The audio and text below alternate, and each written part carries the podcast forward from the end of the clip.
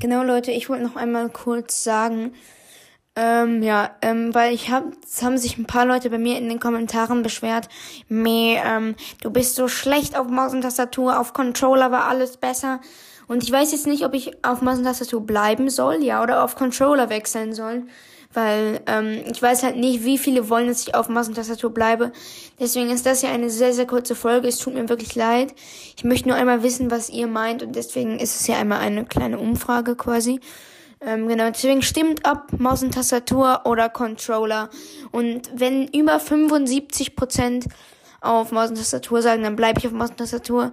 Nee, wenn über 65% sagen, bleib auf Maus und Tastatur, dann bleibe ich, glaube ich, auf Maus und Tastatur. Okay, deswegen bin ich mal gespannt, was ihr abstimmt und dann sehen wir uns in der nächsten Folge.